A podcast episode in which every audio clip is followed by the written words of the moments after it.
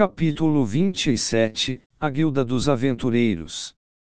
Parte 2 Quando cheguei na metade da lista, Eris estava parecendo cada vez mais desanimada. Este tipo de escrita, mais séria, não era exatamente o forte dela. Eu também não gostava muito, mas isto parecia ser importante. Ainda não tinha percebido nenhum problema em particular, mas. O, senhorita. Tenho uma pergunta. E qual seria? Tudo bem se preenchermos este formulário em outro idioma. Outro idioma. Tipo. Na língua humana. Ah.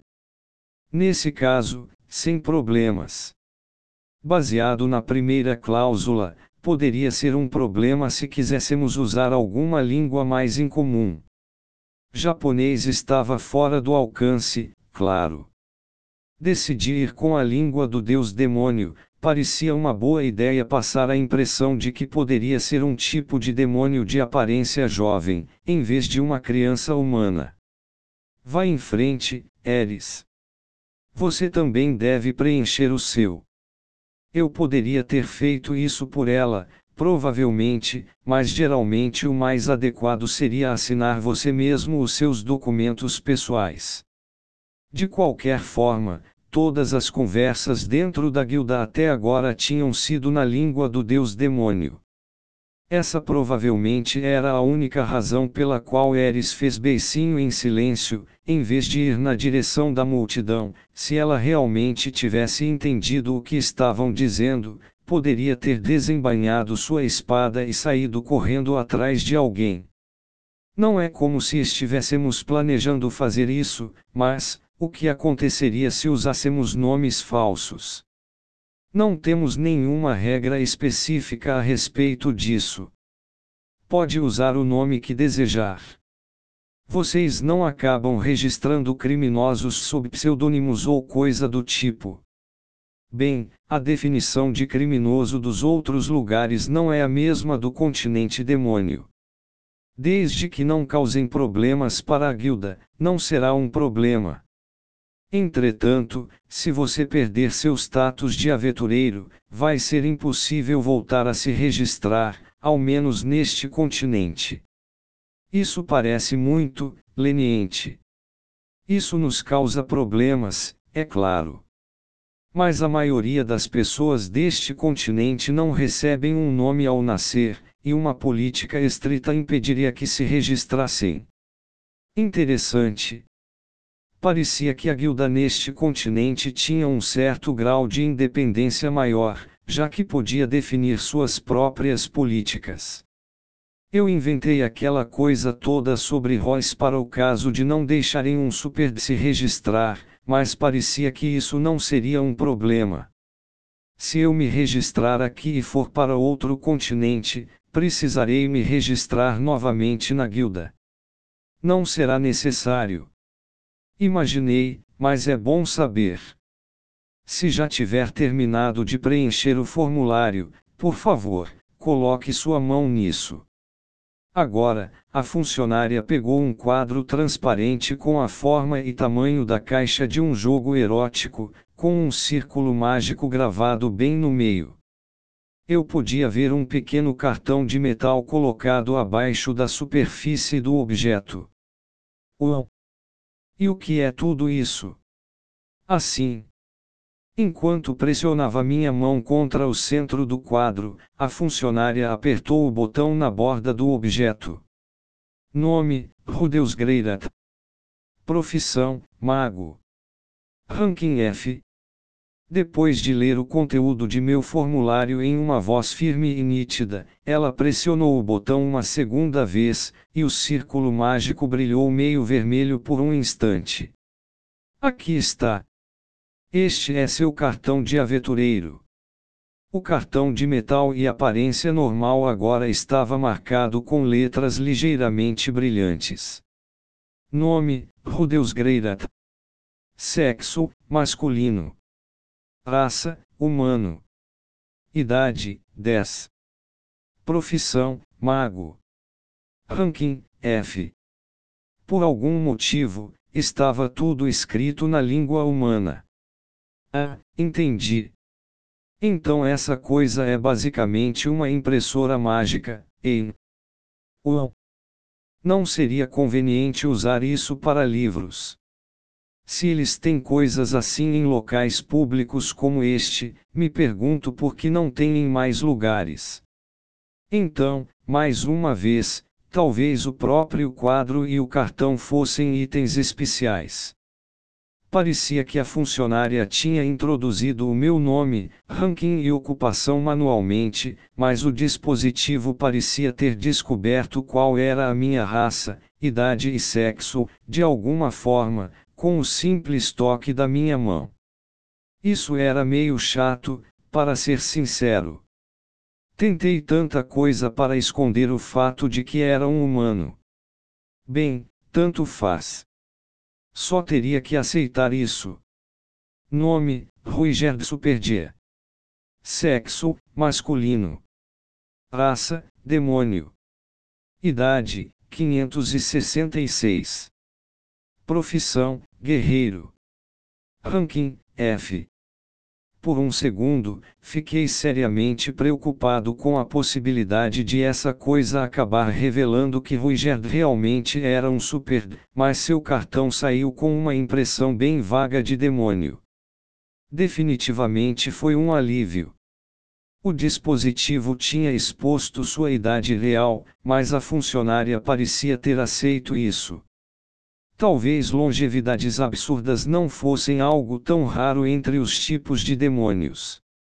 O nome Ruigerd Superdia também não provocou muita reação. Ela provavelmente assumiu que era um pseudônimo. Falando em ignorância, eu tinha acabado de perceber que não planejamos usar isso. Talvez não fosse do conhecimento geral que o nome verdadeiro do fim da linha fosse Ruigerd. Ouvi as palavras fim da linha ao acaso, mas não o seu nome verdadeiro. Aliás, o cartão dele tinha saído na língua do deus demônio. Nome: Erisbóreas Greirat. Sexo: feminino. Raça: humana. Idade: 12. Profissão: espadachim. Ranking: F. Mas o de Eris também estava na língua humana. Há alguma razão para o cartão dele estar em uma língua diferente da nossa, senhorita? Sim? Isso muda dependendo da sua raça. Ah. Então os humanos, por padrão, só tinham cartões na língua humana, para todos os casos. O que acontece se você for de raça mista? Às vezes, ele pode usar um pouco de cada um dos idiomas mais importantes, mas normalmente vai seguir a raça predominante dos ancestrais. Uau! Mas e se for um humano que só consegue falar a língua do deus demônio ou coisa do tipo? Nesse caso, pode pressionar seu dedo contra o meio do cartão e falar o nome da língua de sua preferência. Só para fazer um teste, Pressionei o dedo no meio do cartão e disse: Língua do Deus Fera. As palavras no meu cartão mudaram na mesma hora. Isso até que é divertido. Língua do Deus Demônio. Língua do Deus Lutador. Tente não fazer isso muitas vezes, advertiu a funcionária. Ou você vai usar a energia mágica do cartão muito rápido. O que acontece se ela acabar? Vai precisar recarregar em alguma filial da guilda. Certo? Então o cartão, por si só, era definitivamente um instrumento mágico. Existia uma possibilidade de haver algum cristalzinho embutido dentro dele ou coisa assim. A informação gravada nele pode sumir. Felizmente não. Se o cartão ficar muito velho, a bateria começa a acabar mais rápido ou algo assim. A bateria. Se você está se referindo à energia mágica, então não.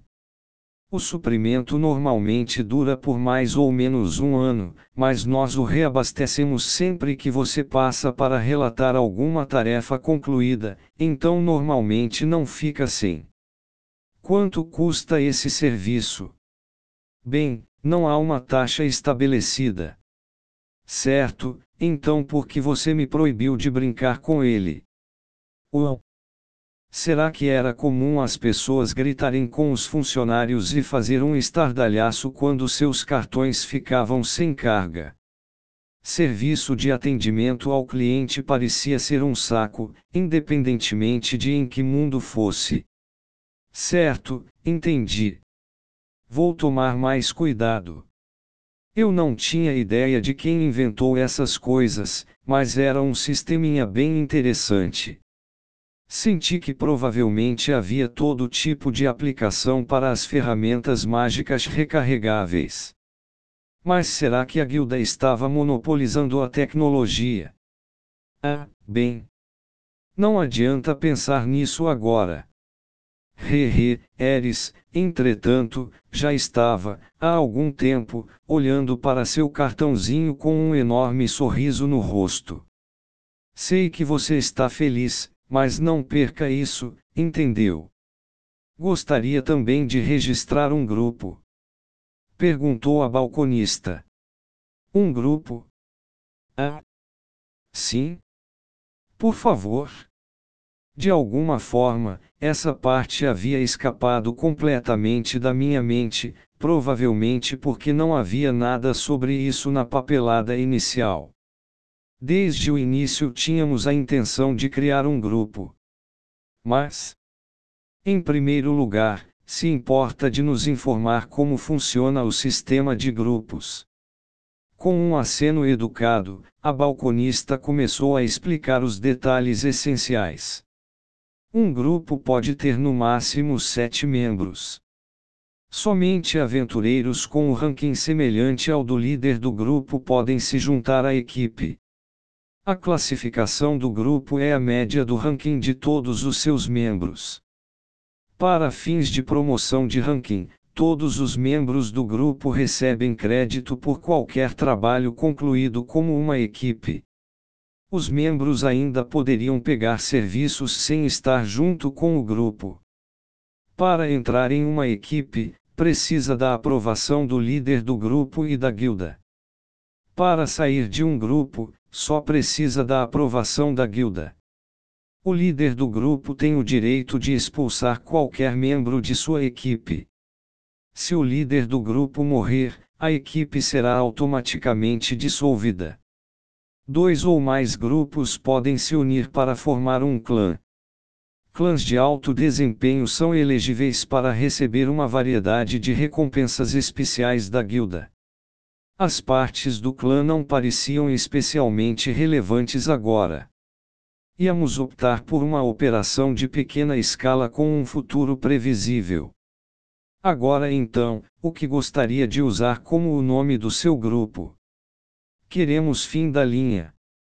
A balconista torceu um pouco o rosto, mas logo conseguiu se recompor e esboçar um sorriso. Ela era claramente uma profissional. Muito bem. Deixe-me ver seus cartões por um momento, por favor. Pegamos os cartões que tínhamos acabado de guardar e os passamos para a balconista. Ela foi para os fundos por um momento, então voltou. Aqui está. Certifique-se de que está tudo em ordem. Olhei para o meu cartão e vi que uma nova linha foi adicionada ao final. Grupo, Fim da linha, F. O F era provavelmente o ranking do nosso grupo. Por alguma razão, foi um pouco embaraçoso ver as palavras fim da linha escritas assim.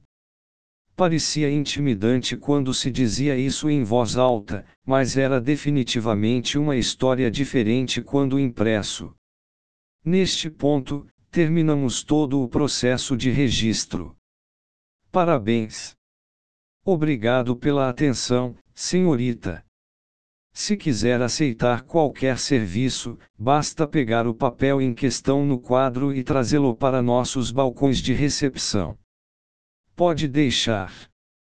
Além disso, cuidamos das compras atrás do edifício, então certifique-se de passar lá quando tiver algo para vender.